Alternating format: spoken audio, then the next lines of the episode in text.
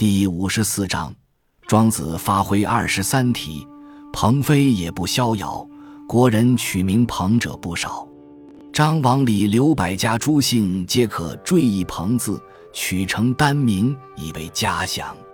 复名鹏飞、鹏高、鹏举、鹏远、鹏和、鹏程、一鹏、大鹏、小鹏、征鹏、学鹏之类，亦多有之。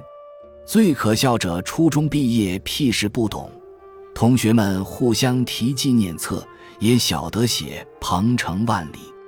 文化大革命来了，那些取名富、贵、君、臣、修、美字样的名字，纷纷数破四旧对象，唯取名鹏者，皆安然无恙，不算四旧，因为伟大领袖作诗填词用过鹏字，鹏之高飞。前程远大，取名为鹏，家长有厚望焉。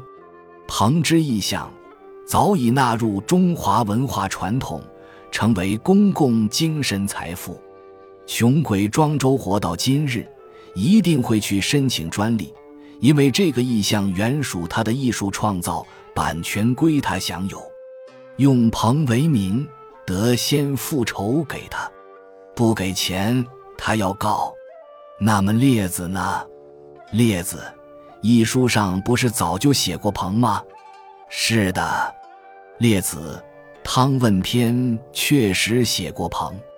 论人，列子比庄子早；论书，列子比庄子晚。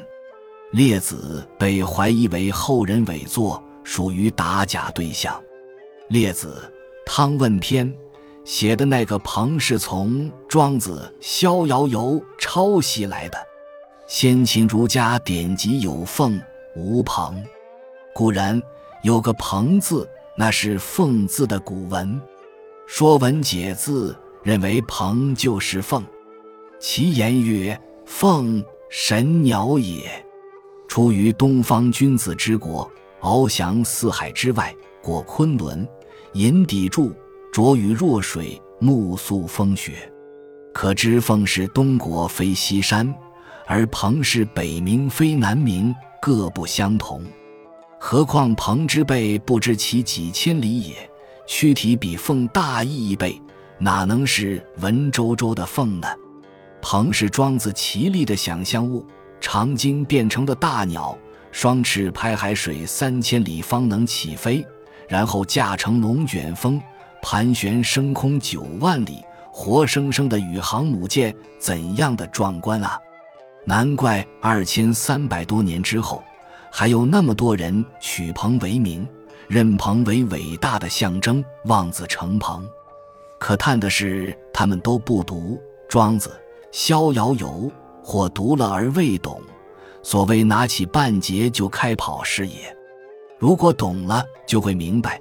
庄子眼中，夏蝉、斑鸠、鹌鹑之流短程飞翔固然可笑，大鹏长程飞翔同样可笑，便是列子乘风旅游亦可笑也，因为他们都有所带。